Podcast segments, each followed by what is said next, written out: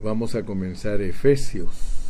Vamos a entrar a la epístola de los Efesios y vamos a entender por qué Dios nos puso a hablar primero de Colosenses y después de Filipenses y ahora nos mandó a Efesios. Les decía que Efesios es una epístola que Dios puso en el corazón de Pablo para bendecir a su iglesia y Pablo tomó la carga del Espíritu Santo porque a Pablo Dios fue el que le reveló todo lo que él nos enseña, él lo recibió directamente de Dios por, por su Espíritu Santo. Y él se preocupó de que entendiéramos lo que es la iglesia si ya entendimos lo que es Cristo como cabeza en Colosenses y ya entendimos lo que es Cristo experimentado por nosotros en Filipenses, ahora vamos a entrar a conocer los siete aspectos que Pablo quiere que entendamos respecto a lo que es la iglesia. Los siete aspectos son, el primero es el cuerpo de Cristo. O sea que estos siete aspectos nos los revelan en Efesios. Primero nos revelan lo que es el cuerpo de Cristo, después nos revelan lo que es el nuevo hombre, después nos revelan lo que es el reino, luego lo que es la familia de Dios, luego lo que es el lugar de su morada, luego lo que es la novia o esposa del Señor, y de último nos revela lo que es el guerrero de Dios. Quizá muchos cristianos nunca han eh, visto esto, nunca les han enseñado que Efesios es la epístola que presenta al cuerpo de Cristo en esos siete aspectos. Es muy importante entender cada aspecto de la iglesia porque cada aspecto tiene un significado para nosotros que nos ayuda a entender nuestra posición delante de Dios, ¿verdad? Entonces yo quiero que ustedes vean que, eh, por, por, decir algo, el cuerpo. Comencemos hablando de, del cuerpo de Cristo. Y aunque este mensaje es solamente una introducción, una introducción eh, tiene muchas cosas que son bien importantes y de mucho peso para nosotros los cristianos. Eh, primeramente, queremos decirles que de lo que habla todo Efesios es solo de la iglesia. Entonces la iglesia es un asunto corporativo. Yo quiero que ustedes mantengan siempre eso en mente eh, a pesar de que es una persona, porque la iglesia es una persona, pero es una persona corporativa. Dios eh, en Cristo es la cabeza y nosotros con Cristo dentro de nosotros somos el cuerpo. Entonces Efesios se inicia con esa declaración del cuerpo. Pero vamos a leer unos versículos. Vamos a leer eh, en el capítulo 3 y versículo 8 de Efesios. Efesios 3, 8. Voy a leer dos versículos o tres y luego voy a orar. Capítulo número 3 y versículo 8, porque lo primero que les voy a hablar es de la iglesia como el cuerpo de Cristo.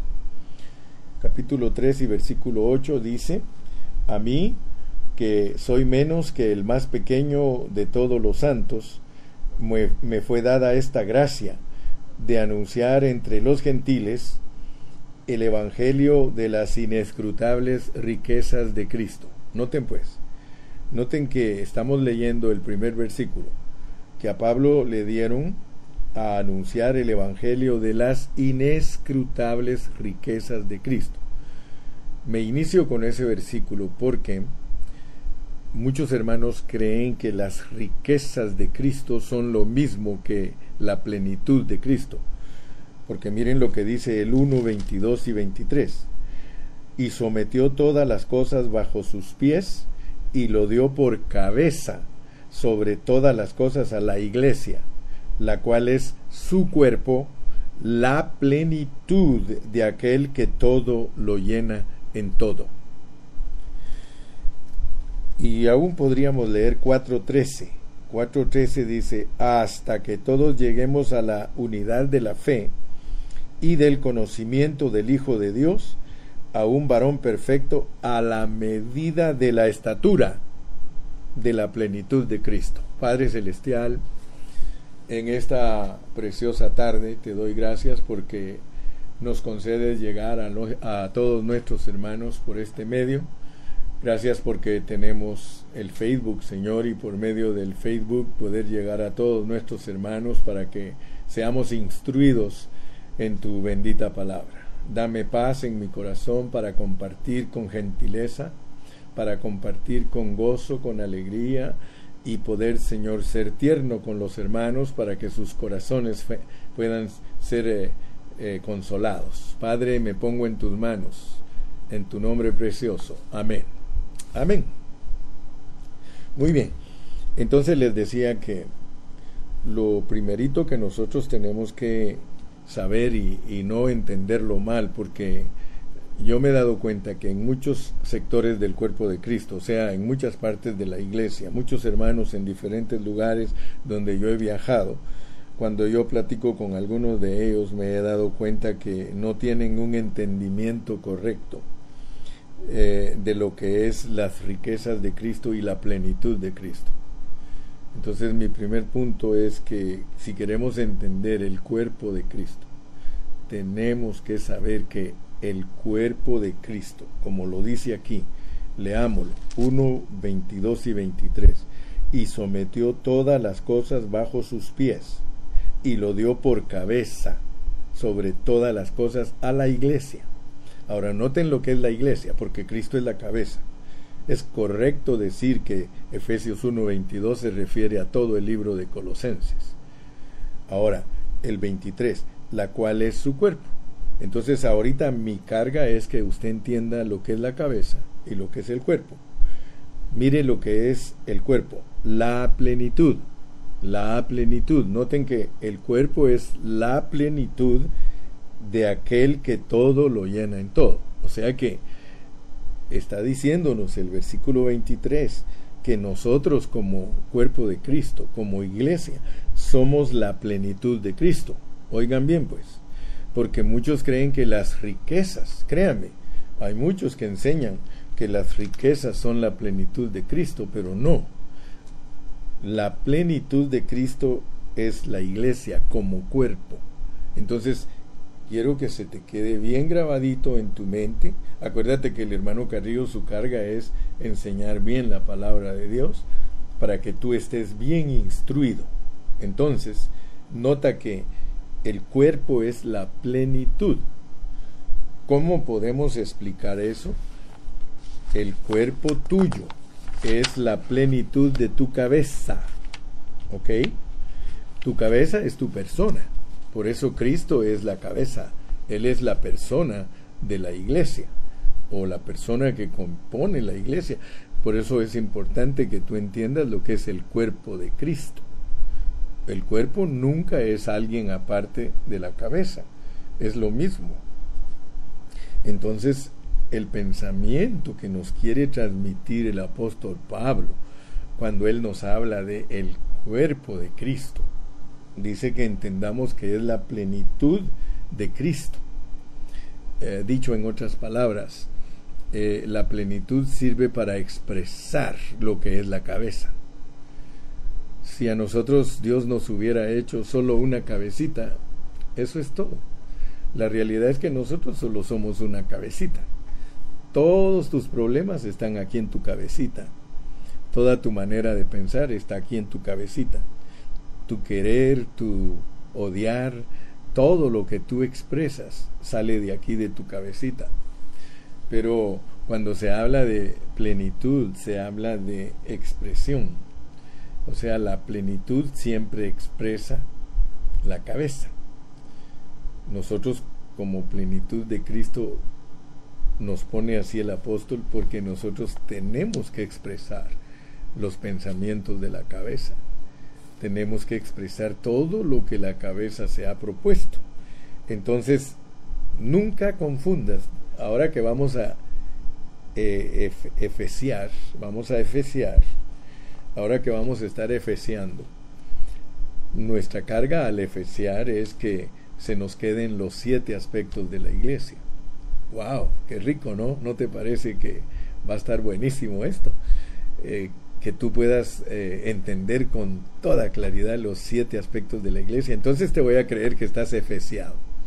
Al finalizar nuestros estudios de Efesios, entonces vamos a estar bien efeciados, vamos a saber lo que es el cuerpo de Cristo, vamos a saber lo que es el nuevo hombre, vamos a saber lo que es el reino de Dios o el reino de los cielos, como la iglesia, vamos a entender lo que es la iglesia como la familia de Dios, vamos a entender lo que es el lugar de su morada, vamos a entender lo que Él es como la, o lo que es la iglesia como la novia, como la esposa. Y finalmente en el capítulo 6 vamos a terminar hablando de lo que es el guerrero espiritual, porque Efesios 6 lo usan mucho para predicar los hermanos y hablan del gran poder de Dios, pero yo creo que tú lo que quieres es conocer lo que es el guerrero de Dios a la luz de sus contextos.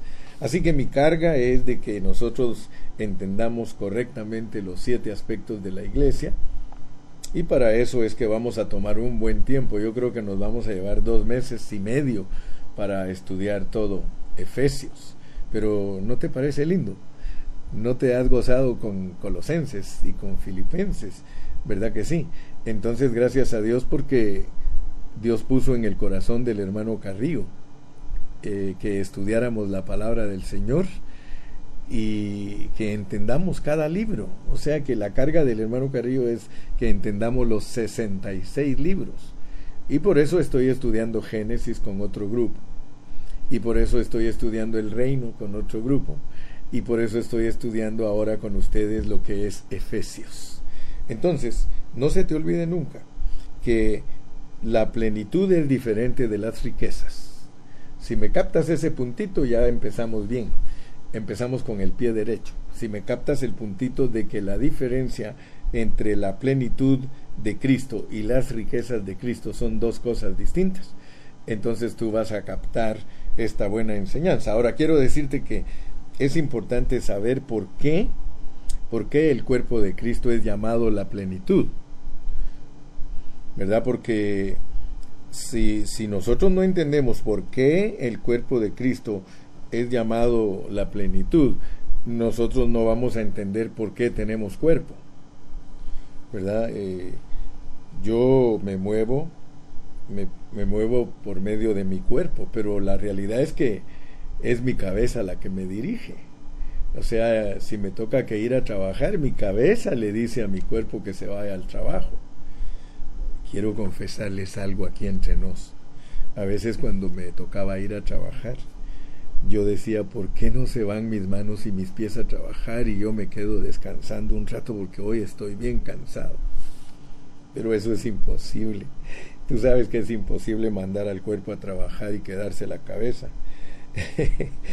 bueno, te digo de esta manera porque nosotros expresamos con nuestro cuerpo nuestra cabeza.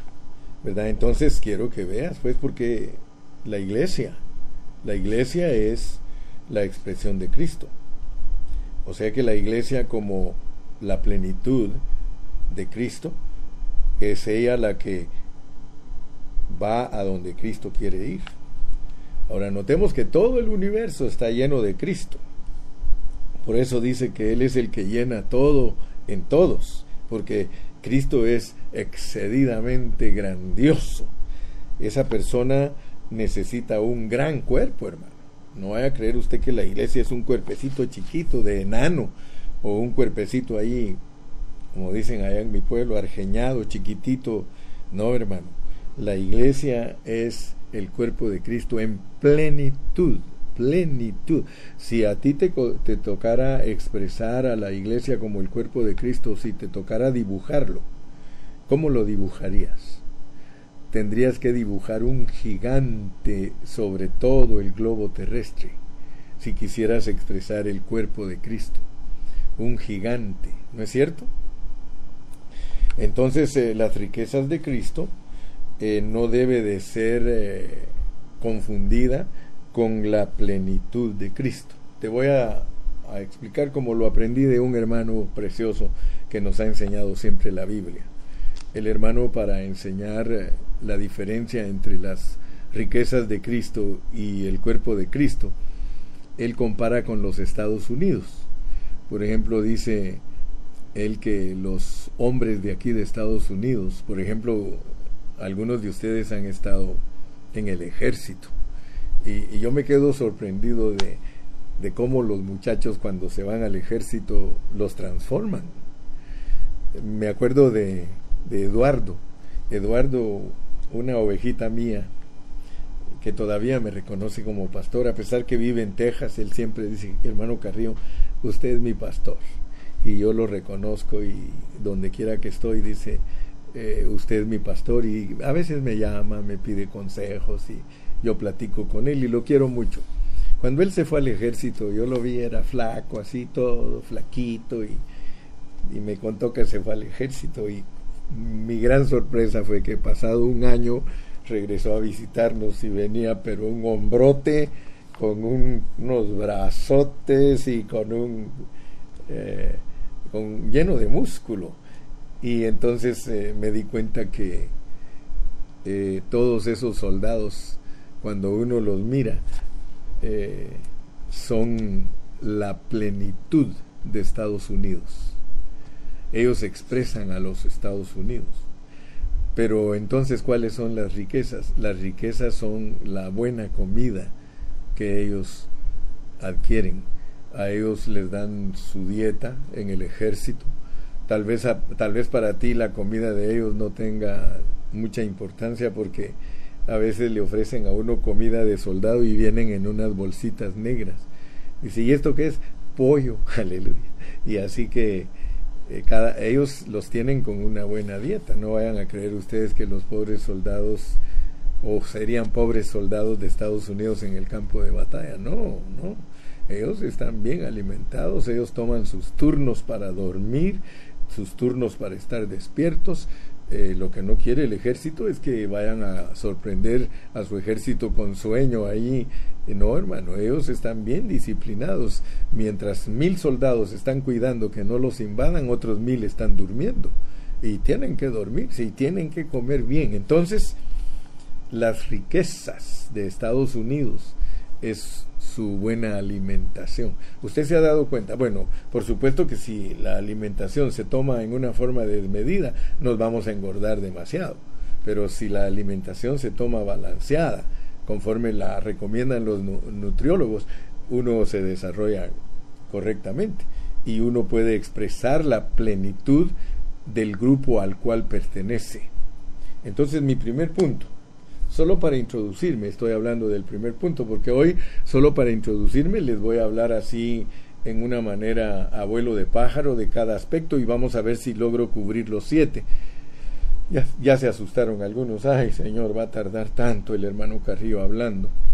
Espero que me tengas paciencia y que escuches esta enseñanza linda porque nuestra introducción a Efesios nos va a bendecir. Entonces el cuerpo nunca lo debemos de confundir con las riquezas, la plenitud del cuerpo. Y no se nos olvide algo, vamos a leerlo de nuevo en el capítulo 4 y versículo 8 eh, dice a mí que soy menos que el más pequeño de todos los santos, me fue dada esta gracia de anunciar entre los gentiles el Evangelio de las inescrutables riquezas de Cristo. Por un lado, no se te olvide que Pablo es el predicador que nos va a enseñar todas las riquezas inescrutables de Cristo, todas las riquezas inescrutables de Cristo. Pero por el otro lado, nos va a enseñar la plenitud de la cabeza. Amén. Gloria al nombre de Jesús. Así que entonces yo quiero, gracias porque me puso la hermana Sara Monsalvo, dice hermano, hable todo lo que quiera. Gracias mi hermanita linda porque aunque no la conozco personalmente, es una hermana preciosa que tiene unos comentarios bien bonitos. Yo la veo que está muy centrada en sus pensamientos. Así que su, su, maestro Gilberto la admira, hermana Sarita Monsalvo. Usted siempre pone unos comentarios bien acertados. Les decía entonces que vamos a leer también 4.13. El 4.13 les va a dar más luz para lo que estamos hablando. 4.13 dice, hasta que todos lleguemos a la unidad de la fe y del conocimiento del Hijo de Dios, a un varón perfecto, a la medida de la estatura de la plenitud. Noten pues, un cuerpo tiene estatura. Ustedes saben que en nuestra licencia de conducir, en nuestra tarjeta de identificación, ahí ponen todas las características de nosotros y una de las cosas importantes que ponen de nosotros es la estatura, cuánto mides. Entonces, tienes que meterte al pensamiento del apóstol Pablo, porque él nos va a hablar de la plenitud de la cabeza y nos va a hablar de la estatura del cuerpo. ¿Te das cuenta? Si usa términos él que si no les pones atención, tú ni siquiera vas a saber qué es lo que Pablo está enseñando. Pero aquí es importante entender que la cabeza tiene plenitud, es el cuerpo, y que el cuerpo tiene estatura, tiene medida. Ah, dice, hasta que todos lleguemos a la unidad de la fe y del conocimiento del Hijo de Dios, a un varón perfecto. Fíjate que esa es la estatura, esa es la estatura del cuerpo. Lo lees otra vez conmigo para que veas que estamos bien ubicaditos estudiando la palabra y bajo contexto, hasta que todos lleguemos a la unidad de la fe y del conocimiento del Hijo de Dios, a un varón perfecto, a la medida de la estatura de la plenitud de Cristo. Dime si no te está diciendo a la medida del cuerpo, a la medida del cuerpo. Ah, entonces esto, hermano, nos debe de hacer pensar que Dios tiene una medida para el cuerpo, o sea que el cuerpo tiene que crecer a una estatura. O sea, ahora vas a entender que cuando Pablo te habla del cuerpo de Cristo, te está hablando de un hombre corporativo, te está hablando de la iglesia, y que la iglesia tiene que tener una estatura y que esa estatura, ¿cómo es que se llega a ella? Porque hay que llegar a la plenitud, hermano. Yo me pondría muy triste que mis hijos se me hubiesen quedado chiquitos. No tengo nada contra los enanitos, porque si Dios quiere que alguien sea enanito físicamente, pues va a ser enanito físicamente. Pero Dios a ninguno quiere enanito espiritualmente. Tú vas a entender que cuando estamos hablando del cuerpo de Cristo, Estamos hablando de una estatura. Si la estatura del cuerpo son seis pies, hablando espiritualmente, y un hermano solo va a crecer a cuatro pies, ya sabes que no va a ser vencedor. Ya sabes que si un hermano crece a cinco pies y la estatura es la estatura de, de la plenitud de Cristo, son seis pies. Yo estoy seguro que nunca nadie te había hablado de esto, porque esto me lo ha puesto Dios en mi corazón a mí para que lo explique. Yo nunca lo aprendí de nadie, sino que lo aprendo a través de estudiar la palabra. Al estudiar la palabra a mí se me viene el pensamiento, wow, entonces la iglesia tiene que medir seis pies hablando espiritualmente. No te estoy diciendo que son seis pies, solo estoy usándolo como una ilustración, pero así es. Así es que Dios ha determinado una estatura para el cuerpo de Cristo. Volvámoslo a leer porque solo al estar leyendo y leyendo y leyendo es que va saliendo la revelación divina. Estoy en el 4.13. Hasta que todos, hasta que todos lleguemos a la unidad de la fe. Ya sabes que aquí te está revelando el Señor. Aquí te está revelando el Señor algo hasta que todos lleguemos a la unidad de la fe. O sea que la unidad de la fe es un alimento que te va a servir para que des la estatura. Como puso mi sobrinita Sandy, ella puso la estatura se alcanza con buena alimentación. O sea que todos los que son nutriólogos, ellos saben cómo es que un niño va a crecer. Si al niño no lo alimentan correctamente, el niño no crece. Entonces aquí están... Mira, el apóstol Pablo en su hablar tiene revelaciones tan profundas que solamente cuando estudiamos de esta manera que te tengo aquí conmigo estudiando, es que tú vas a entender claramente la Biblia. Fíjate, hasta que todos lleguemos a la unidad de la fe. Esa es, ese es un alimento para que uno se desarrolle. Y del conocimiento del Hijo de Dios. Ya sabes que Filipenses nos habló bien claro de lo que es el conocimiento al cual Pablo se refiere. El apóstol Pablo, cuando él habla del conocimiento del Hijo de Dios, nos va a explicar bajo cada contexto a qué se está refiriendo. Aquí en este caso Él nos está diciendo, si ustedes quieren llegar a la medida de la estatura del varón perfecto, que es la plenitud de Cristo, a la estatura que está fijada soberanamente por Dios, ustedes tienen que ser unidos en la fe y tienen que conocer al Hijo de Dios. Y aquí nos va a decir en el contexto, en Efesios, a qué se refiere conocer al Hijo de Dios. Así que, gracias al Señor, porque estamos empezando nuestro estudio de una manera linda, de una manera preciosa, eh, que tú estés bien efesiado.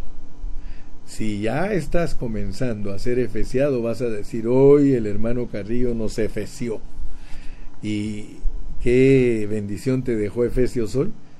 La diferencia entre riquezas y plenitud ya eh, estamos estudiando lo que es la diferencia entre riquezas y plenitud. Ahora ya lo sabes.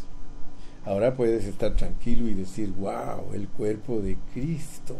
Dios ha fijado una estatura. Después vamos a hablar de, eh, de la conformación, porque a veces hemos expresado términos y como loritos los hemos repetido.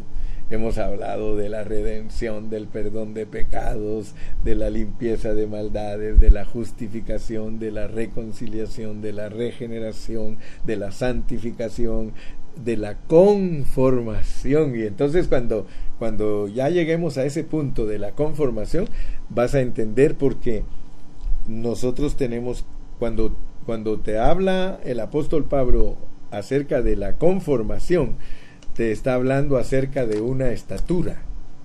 O sea que como ahora ya entendiste que Dios le ha fijado al cuerpo de Cristo una estatura. Quizá tu pastor nunca te había enseñado, pero ahora tu tío Carrillo, para mi sobrinita Tania, Tania, Dios te bendiga Tania, allá en Guatemala, ella me está escuchando, quizá nunca habías oído de que el cuerpo de Cristo tiene una estatura. Todos nosotros desde que nacimos, eh, nosotros venimos a esta tierra y Dios ya sabe cuánto vamos a medir. ¿Verdad? Algunos somos chaparros, así nos dicen, chaparritos. Sabemos ah, que algunos no crecen mucho, otros crecen más, pero soberanamente Dios sabe cuánto vas a medir tú así también Él soberanamente sabe cuál es la medida del cuerpo de Cristo. Si tú eres un buen predicador, tú vas a entender estos conceptos y te vas a preocupar. Porque la predicación nuestra debe de ser una preocupación profunda. Debemos de estar preocupados porque los hermanos lleguen a la estatura. Yo no sé cómo muchos pastores se conforman a tener miembros enanitos Hermano, yo me, me, frustro cuando miro que las ovejitas que Dios me ha puesto a cuidar, las patas no les crecen. Aleluya. Imagínense. Yo miro las patitas de mis ovejitas, digo, este no está creciendo bien, este, este algo tiene. Pero cuando veo que alguien, hermano, está creciendo normalmente, digo, wow, estas ovejas van a mostrar la plenitud de la alimentación van a mostrar, eh, perdón, ya, ya, ya tengo que tener cuidado como hablo, van a mostrar las riquezas por medio de una plenitud. Recuérdate siempre el crecimiento, ese, ese crecimiento es plenitud y está mostrando las riquezas. Yo me quedo asustado de mi nieto Aarón. Mi nieto Aarón se, se puso grandote, grandote. Eh, y se alimenta bien ese muchacho.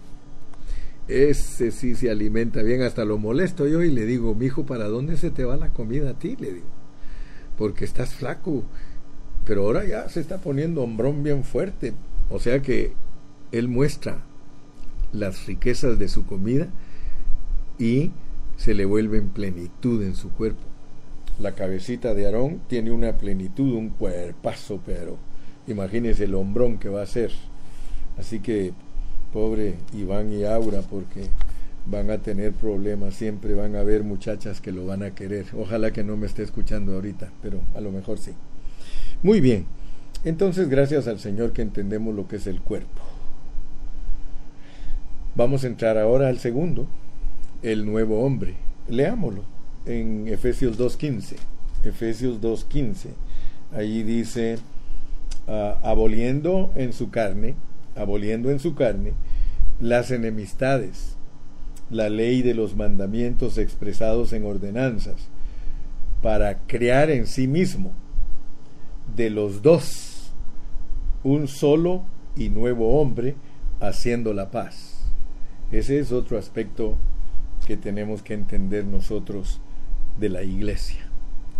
Quiero decirte, me da tristeza, me frustro, que hay muchos hermanos que no son sanos en su aprendizaje, no son sanos en sus enseñanzas.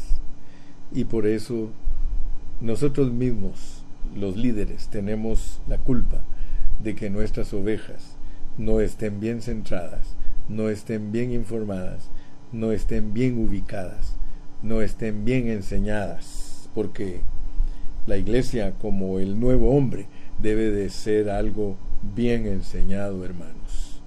Aquí nos muestra que en el universo hay un solo nuevo hombre, un solo nuevo hombre.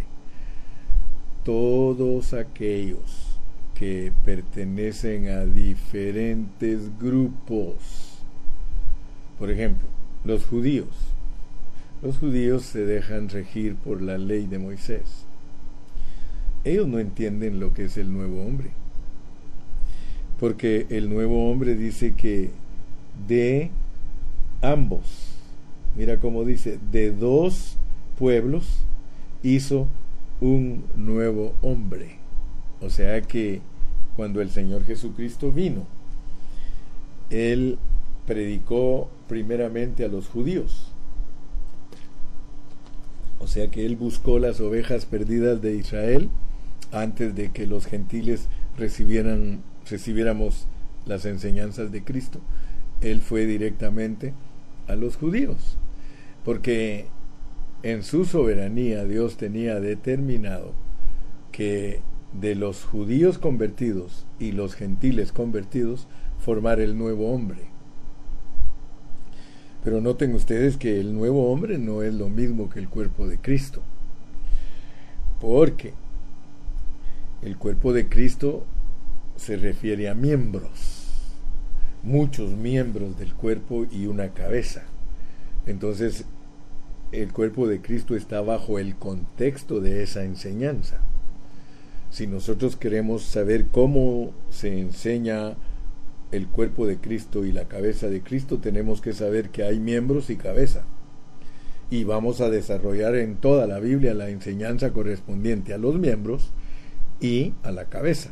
Y vamos a funcionar como un cuerpo que tiene cabeza y plenitud con estatura. Gracias a Dios. Por eso soy muy detallista. Pero cuando nos hablan del nuevo hombre, nosotros debemos de saber la diferencia entre el cuerpo y el nuevo hombre. El cuerpo requiere una sola vida, pero el, nombre, el, el nuevo hombre requiere ambas cosas. Necesita la vida y la persona. necesita la vida y la persona. O sea, mi cuerpo tiene vida, pero mi ser como un hombre es una persona. Mi cuerpo tiene vida, pero mi ser como hombre tiene una persona. Así que la iglesia no es solamente el cuerpo de Cristo que tiene la vida de Cristo, sino que también es el nuevo hombre que contiene a la persona de Cristo. Y, cuando nos vayamos profundizando en ese estudio, nosotros vamos a ver que el nuevo hombre se refiere a la mente de Cristo en nosotros. O sea, lo que nos hace a nosotros el nuevo hombre es que pensamos igual que Cristo. Cuando Pablo habla de pensar una misma cosa, sentir una misma cosa, vivir bajo una misma regla, experimentar el poder de la resurrección, está hablando entonces de que nosotros como el nuevo hombre somos los que actúan como actúa Cristo. O sea, se refiere a la parte psicológica del cuerpo. El nuevo hombre es la parte psicológica del cuerpo, mientras que el cuerpo de Cristo son los miembros que tienen la vida. Cuando nosotros estudiamos bien, bien lo que es el cuerpo, nosotros tenemos que hablar que, que Él ha puesto su vida en nosotros como miembros. Todos somos parte de ese cuerpo con la vida que Él nos ha dado como la cabeza.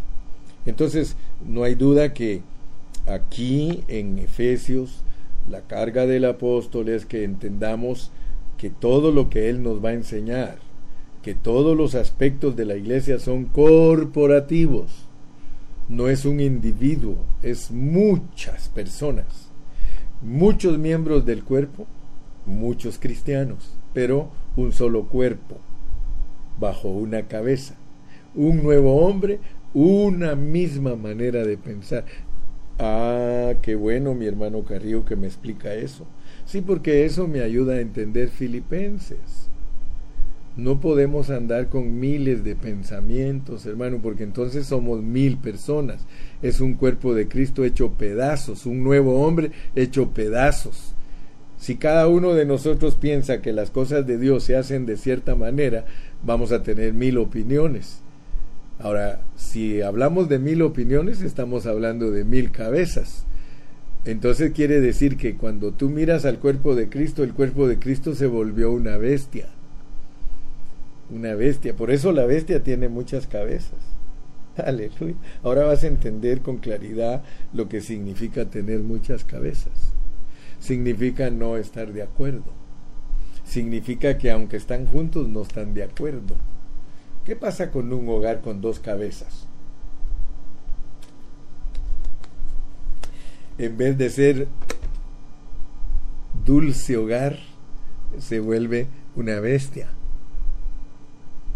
Si la cabeza, si la mujer toma el lugar de cabeza en el matrimonio y el hombre es la cabeza, ¿cuántas cabezas tiene esa bestia?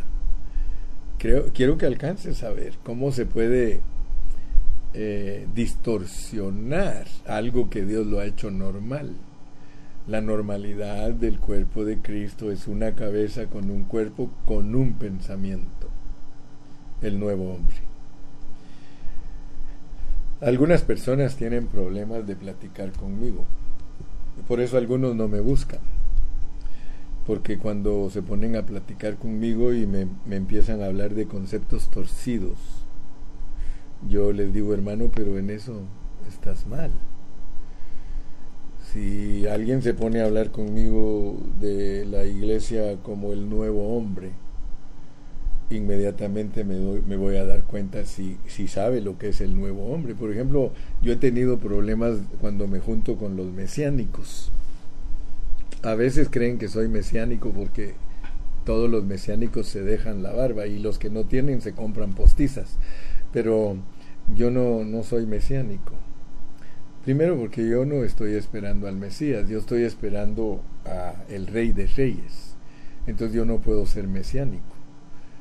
Eh, es mesiánico el que nunca le ha llegado el Mesías. El Mesías mío hace años que me llegó. Es más, el Mesías vino hace dos mil años. Pero como no los rescató de la manera que ellos estaban esperando, dijeron que era un falso Mesías.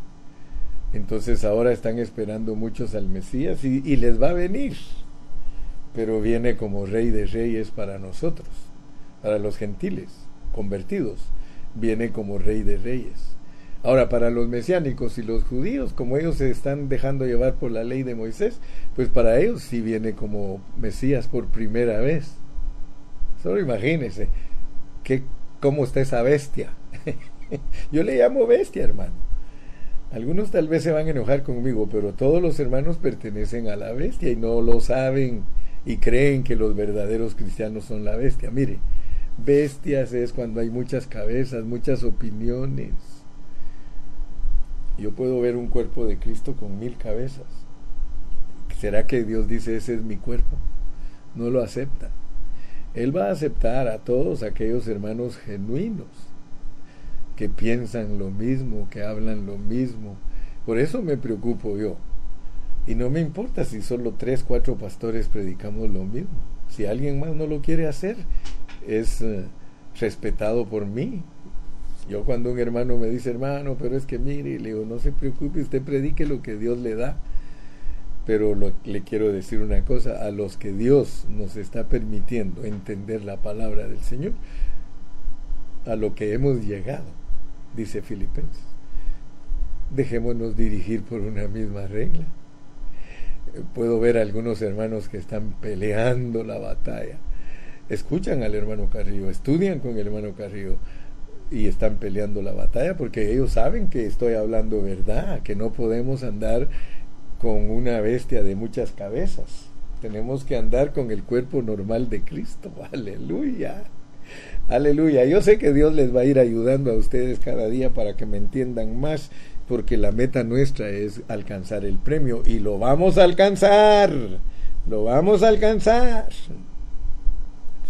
Ahora, fíjese que aquí en el 2.15 eh, dice eh, que Cristo de los dos pueblos, de los judíos y de los gentiles, hizo el nuevo hombre. Y eso es muy, muy importante para nosotros discernirlo. O sea que no nos puede dominar nuestra ciudadanía ni nuestro conocimiento para llevarnos a otra cosa, aparte del nuevo hombre un solo cuerpo, una sola cabeza. Aleluya. Así que aquí significa que, que, esto es colectivo. ¿Verdad? Que el hombre, el hombre nuevo es colectivo. El hombre nuevo incluye a judíos y gentiles. Todas las nacionalidades están ahí eh, fundidas en el nuevo hombre. Entonces el nuevo hombre no tiene nacionalidad. Y es donde yo tengo mi lucha con los hermanos judaizantes y mesiánicos porque ellos defienden la cultura judía. Es más, se visten como judíos, hermano. Quiere decir que ellos no han entendido el nuevo hombre. Y así se los digo yo de sencillo. Una vez me recuerdo que me fue a visitar eh, una pareja de, mesiánicos que eran amigas, amigos de, de, un amigo mío que nos visita en la iglesia. Y cuando ellos me empezaron a hablar del mesianismo, le dije, ¿saben qué? Discúlpenme, pero ustedes no han entendido lo que es el nuevo hombre. En el nuevo hombre no hay judío ni griego, no hay esclavo ni libre, es más, les dije todo. Digo, así que discúlpenme, pero ustedes no han entendido lo que es el nuevo hombre. El nuevo hombre es de todas las nacionalidades, un hombre celestial es un hombre que, que tiene una mente celestial, la mente de Cristo. Aleluya. Ya voy por el segundo. A pesar de que después de darle uno por uno abuelo de pájaro, le vamos a dar uno por uno a eh, abuelo, iba a decir, a paso de tortuga. Nos vamos a efeciar tortugamente. ya sabes que a mí me gusta usar las palabras del diccionario de la Real Academia José Gilberto Carrillo. Vamos a efeciarnos, pero nos vamos a dar un vuelo de tortuga. Vamos a tortuguear, lo cual significa que nos vamos a ir despacio. A algunos hermanos les gusta estudiar estilo conejo, estilo liebre, estilo galgo a la carrera. No, no. Vamos despacio. Despacio, pero seguros. Me quedan unos minutitos. Cuando volteo a ver a la izquierda ya saben que no estoy volteando a ver a mi esposa, sino que estoy volteando a ver el reloj. Vamos con el tercer punto. En el 2.19. 2.19. Cuando lo tengan, me dicen amén. 2.19. Así que ya no sois extranjeros, ni advenedizos, sino con ciudadanos de los santos y miembros de la familia de Dios. Aquí en este versículo que es tan chiquito, hay dos aspectos de la iglesia. Está el aspecto del reino, porque cuando la Biblia nos habla de ser ciudadanos, estamos hablando de que pertenecemos a un reino. Y también dice que somos miembros de la familia. Así que ahorita vamos a matar dos pájaros de, un tiro. Porque para entender lo que es el reino, la iglesia como el reino de Dios, el hermano Israel está predicando mucho de Mateo y nos ha estado enseñando acerca de lo que es ser ciudadanos del reino de los cielos. Y aquí viene Pablo y nos menciona que la iglesia es el reino. Nunca se te olvide que como reino, la iglesia, nosotros somos ciudadanos. Y somos ciudadanos de los santos. Eh, el término aquí de ciudadanos indica un reino. Para que nosotros seamos eh, ciudadanos de un reino, hermano, la idea es que sepamos que tenemos derechos y obligaciones. Como por ejemplo nosotros somos ahora ciudadanos de Estados Unidos. Muchos de nosotros hemos adquirido la ciudadanía de Estados Unidos. Nosotros, eh, eh, muchos eh, nos hicimos ciudadanos de aquí de Estados Unidos. Algunos hermanos tienen residencia, otros estamos orando para que Dios les dé sus papeles para que sean residentes y después se hagan ciudadanos. Pero la, la enseñanza correcta del apóstol Pablo cuando nos enseña que nosotros somos ciudadanos es para que entendamos que en la vida de la iglesia hay derechos, pero también hay obligaciones. Muchos cristianos. Discúlpame si te voy a machucar tus callos en este momento, pero hay muchos cristianos que solo les gustan los beneficios del reino de Dios pero no toman en cuenta sus responsabilidades.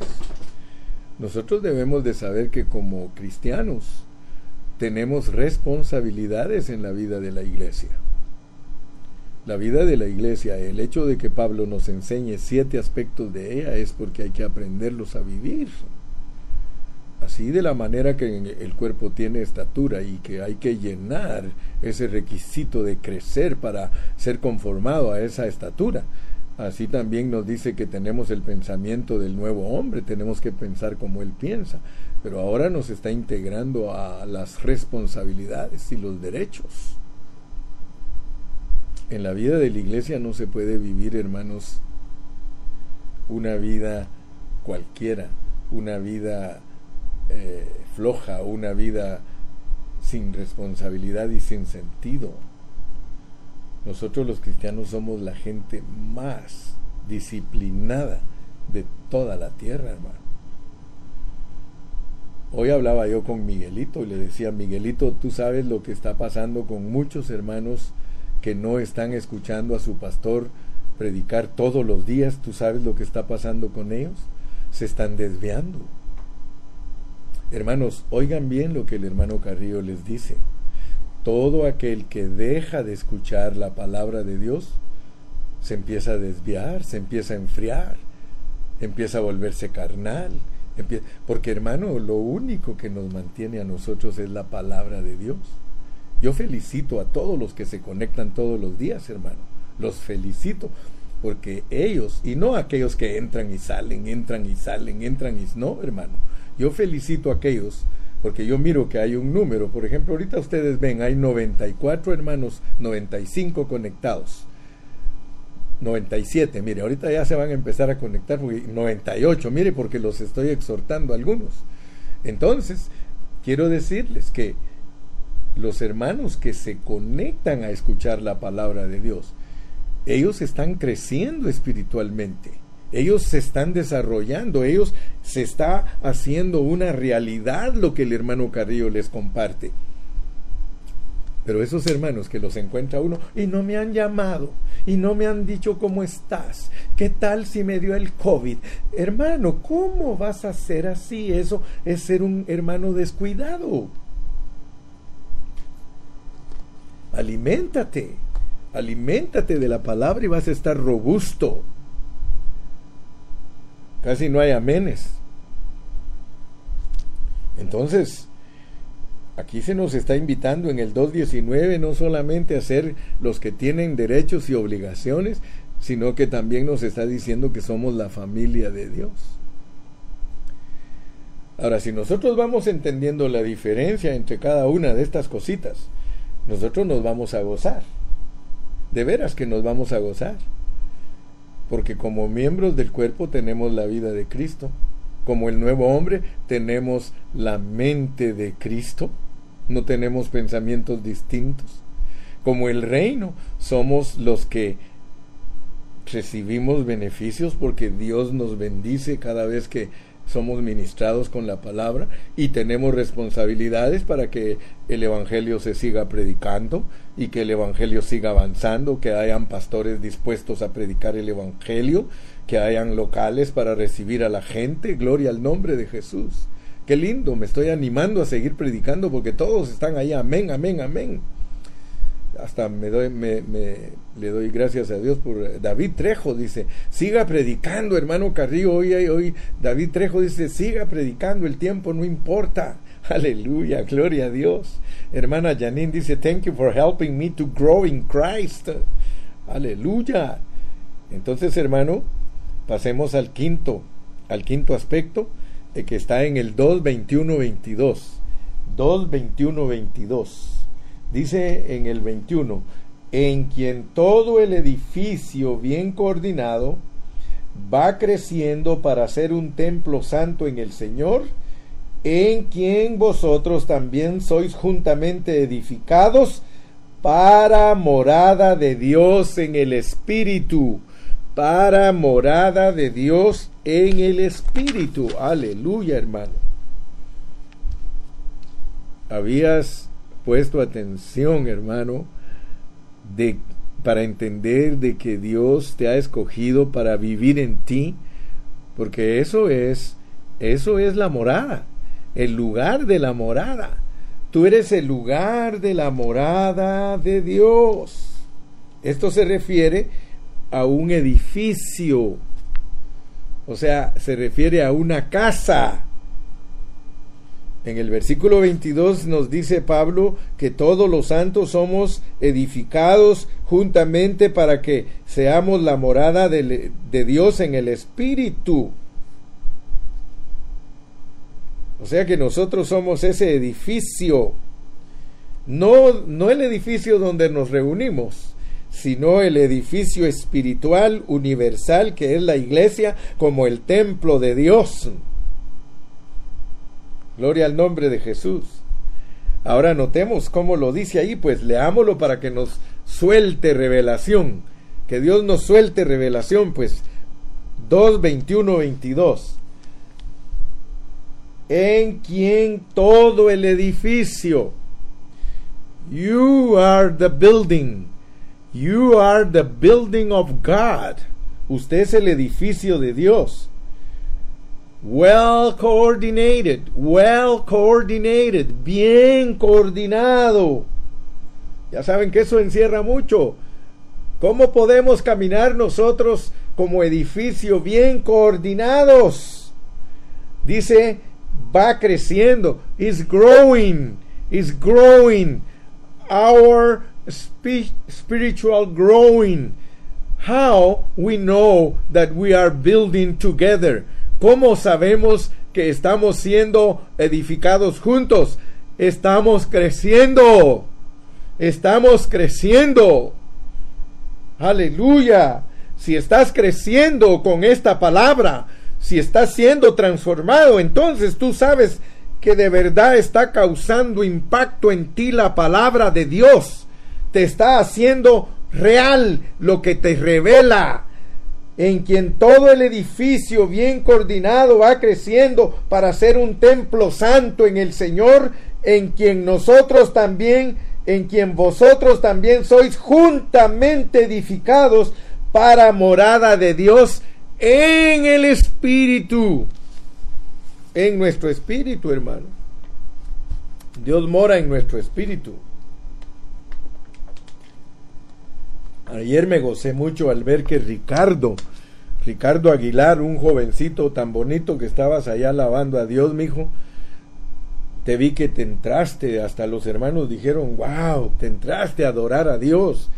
No vayan a creer que es fácil ver a un joven adorar a Dios. La hermana Mercedes debe decir, gracias Señor que mi hijo se volvió un verdadero cristiano, hermano. De verdad Dios la bendijo a mi hermana de darle un verdadero cristiano y sabe que yo oro para que estos jóvenes permanezcan firmes. Que no vayan a ser cristianos part-time, hermano Mira, a mí me llamó Dios a los cinco años y mira cuántos tengo. Ya ni te digo cuántos tengo porque vas a creer que estoy viejo. Pero todos los años me ha mantenido el Señor sirviéndole y no me pienso salir del camino de Dios. Aquí en el camino de Dios quiero morir. Bendito sea Jesús. Somos el edificio bien coordinadito. ¿Cómo sabemos que estamos creciendo como edificio y que ya el edificio se va formando? estamos madurando. Esa es la forma que te das cuenta que en tu localidad hay edificación, los hermanos están madurando. Qué triste es llegar a una localidad donde los hermanos todos son niños en Cristo, hermano. Les predican y les predican y no crecen, hermano. Ahí no hay edificación. Hermano, allí podemos decir que las cosas están estancadas. Sigamos adelante porque ya los minutos se me acaban. Pasemos al sexto, al sexto aspecto. Lo vamos a leer, capítulo 5. Fíjese que aquí en el capítulo 5 dice en el versículo 32, después de que habla de los maridos y las esposas, dice, grande es este misterio. O sea que usa, usa la vida regular nuestra para hablar de el verdadero esposo y la verdadera esposa. A pesar de que Pablo pues usa, ya se, se recuerdan que cómo terminan las epístolas, bajándonos del cielo a la tierra. Así que cuando lleguemos a esa parte otra vez nos vuelve a bajar porque después de darnos revelación bien profunda en todos los capítulos, ya cuando finaliza el 5, mira dónde llega. Grande es este misterio, mas yo digo esto respecto de Cristo y de la iglesia, hablando de esposo y esposa. Y gloria a Dios porque Así como entendemos que el cuerpo de Cristo tiene miembros y somos los miembros con la vida, el nuevo hombre es la mente de Cristo, el reino somos gente con derechos y obligaciones, la familia somos miembros de la familia, hijos, amén, hijos, hermanos, padres, madres, ahí estamos, es la familia, tenemos que saber cómo se maneja la casa, porque ese es el objetivo de estudiar el aspecto de la familia de Dios, cómo se maneja una familia cómo maneja uno la casa. O sea que hay una ley cómo maneja uno la casa, ahí lo vamos a aprender y luego entramos a lo que es la morada, vamos a entender qué cubre, qué cubre en nosotros la morada de Dios, porque Él nos dice que somos su morada. Luego cuando llegamos a este aspecto del capítulo 5, la novia y la esposa. La novia ahorita porque Él nos está enamorando, pero se va a casar manifestado en nosotros y seremos la esposa de Él, los vencedores en el milenio y la nueva Jerusalén, la esposa en la eternidad. Y por último, porque ya solo me quedan cuatro minutos, por último, quiero que sepas que Efesios también cubre al guerrero, descubre al guerrero. Ese es el capítulo 6. Entonces eh, aquí nos revela que la iglesia es un guerrero, es un, un guerrero corporativo. Escucha bien eso, por favor, porque la Biblia mal enseñada eh, se ha posesionado de las iglesias. La Biblia mal enseñada. A los hermanos les enseñan a ser guerreros espirituales individuales, algo que no es correcto. Yo no puedo enseñarle a los hermanos a que sean guerreros espirituales individuales. El hermano Luis Carrillo estuvo compartiendo un poquito en esta semana y que Dios bendiga al siervo porque está bien entrado en la palabra, que Dios lo bendiga.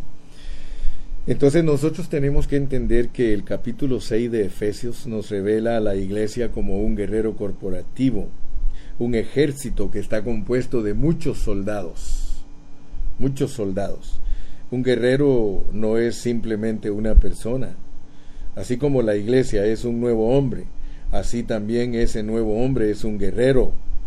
¿Eh? La armadura que, que habla aquí el capítulo 6 de Efesios no es una armadura individual, hermano. Por favor, mira, saca ese concepto de creer que la armadura es para un hermano.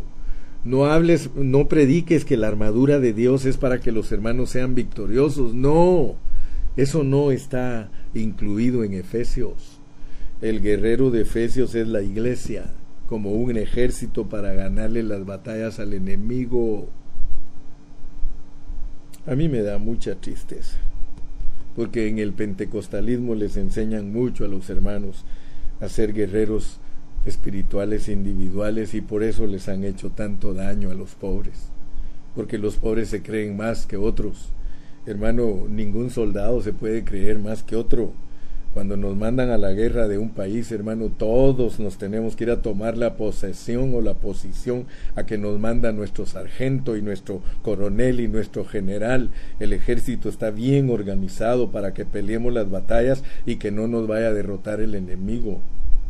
Tristemente, hermano, el concepto está bien pentecostalizado, está desviado de la pureza de la palabra y por eso los hermanos viven como viven, hermano. Hoy le decía yo a Miguelito, mira Miguelito, hechor y consentidor penan por igual, hermano. Lo mismo como dicen, tanto pecó el que agarró la, la pata de la vaca como el que la mató. Así que eh, también lo mismo es en la iglesia, tanto es responsable el pastor como la oveja. Si una oveja deja que le enseñen cualquier cosa es culpa suya, usted tiene la culpa, no le eche la culpa a los pastores. Si usted tolera que le enseñen toda la Biblia fuera de contexto, ese es problema suyo. Y también es problema mío si yo la enseño descuidadamente fuera de contexto y no preparo bien a los hermanos, yo tengo la culpa. Pero yo les he dicho a mis ovejas, usted es el que tiene que saber qué persona está predicando la palabra correctamente, pero si usted no tiene experiencia es porque usted no ha puesto atención, porque usted tiene 10 años de estar en la iglesia y usted no parece una persona que crece en el conocimiento de Cristo, usted es un enano, usted es una, oveja con patas cortas. Mire, si sigo ya saben que los voy a maltratar, así que mejor le paro. ¿Cuántos dicen amén? ¿Cuántos todavía me aman, aunque sea un poco rudo? Ya ninguno dijo amén.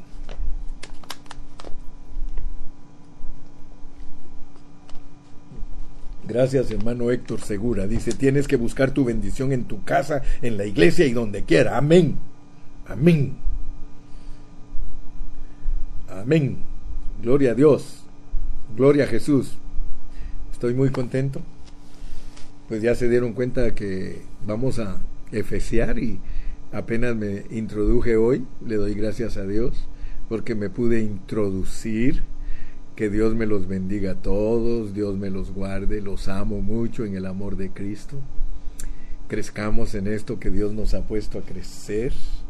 Tengamos responsabilidad, busquemos nuestra responsabilidad. Si usted la ha descuidado, búsquela si alguno de ustedes se ha dejado de conectar y no está siendo alimentado, es culpa suya. Su pastor no ha cesado de predicar todos los días. Y todos los días te voy a alimentar. Ya me propuse que los años que me dé Dios de vida los voy a usar para predicar todos los días de mi vida y voy a ser como el salmista, y en la casa de Jehová moraré por largos días. Mi carga es que tú seas presentado perfecto delante de Dios. Así que si me pones atención, yo no voy a trabajar en vano, porque tú vas a aprovechar. Que Dios te bendiga, Dios te guarde, hoy es domingo, hay que disfrutar a la familia, disfrútate tu lonchecito, disfrútate allí, está contento con tu familia. ¿Sabes qué? No se te olvide Filipenses. Acuérdate, acuérdate que filipenseaste, sé, sé una persona cordial, sé una persona correcta, sé una persona eh, con gentileza, trata bien a tu familia, trata bien a tus hijos, trata bien a tus tíos, a tus primos, que vean que estás lleno del Espíritu Santo. Esta palabra que yo te prediqué es para que estés lleno del Espíritu Santo. Gloria a Dios.